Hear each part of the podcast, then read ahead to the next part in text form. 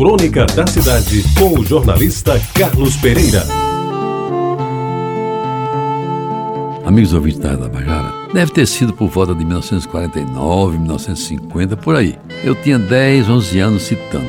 Tinha muita vontade de ir ao circo, de que eu via falar com inveja nas rodas que se formavam em frente à bodega do meu pai, na esquina da Concórdia, com a Vasta Gama ali em Jaguaribe. Ali de vez em quando eu ficava babando, quando os meninos mais velhos começavam a deitar falação, narrando as suas aventuras amorosas, muitas das quais certamente só existiam na imaginação deles. Mas a minha atenção era bem maior quando eles se referiam aos circos, a que já tinham assistido, sobretudo descrevendo os lances mais ousados dos trapezistas ou dos tratadores de leões, que chegavam a botar a cabeça inteirinha na boca do chamado rei dos animais. Como se sabe, naquela época, os circos podiam trazer, junto com a sua trupe, os animais que o que parece hoje que é proibido. Como a entrada de circo era cara e a gente não tinha dinheiro, ficava-se esperando que um dia a situação melhorasse e se pudesse ir ao circo, nem que fosse no puleiro, aquelas arquibancadas de madeira que eles faziam, para que as pessoas que não pudessem comprar um assento numa cadeira ficassem trepados ali naquela arquibancada improvisada para assistir ao espetáculo. E eis, amigos, que um dia, por obra e graça do poder do Divino Espírito Santo, minha tia Beata foi quem explicou esse fato. A oportunidade chegou para que não somente eu, mas todos os meus irmãos menores fôssemos pegados na mão do seu Benedito para o famoso Circo Garcia, que estava armado ali na Praça Castro Pinto, no fim da Vasta da Gama. Ali foi um ponto onde hoje é um posto de gasolina que normalmente os circos eles se colocavam ali.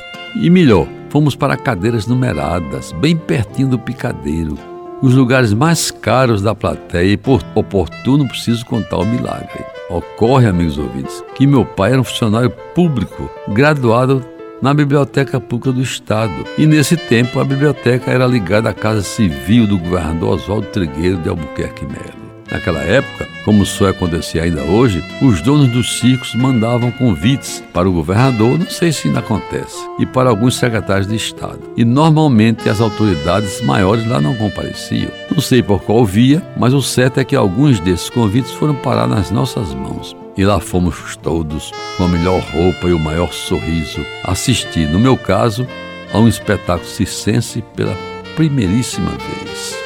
Eu confesso que não lembro bem dos detalhes.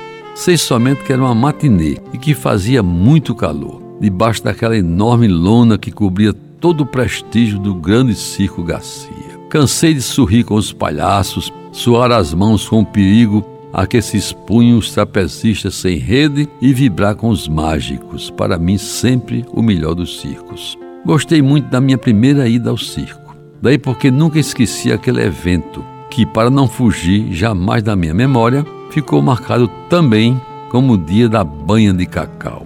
E lhe explico por que a seguir. Acontece que eu estava com uma tremenda dor de dente e um molar ou outro qualquer estava bastante inchado.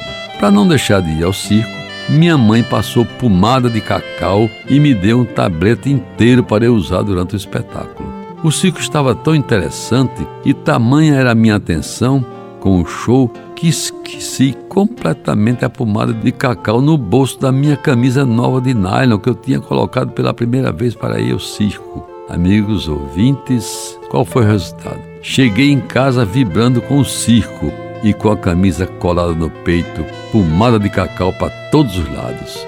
Foi a primeira vez que eu fui a um circo na minha vida. Você ouviu Crônica da Cidade com o jornalista Carlos Pereira.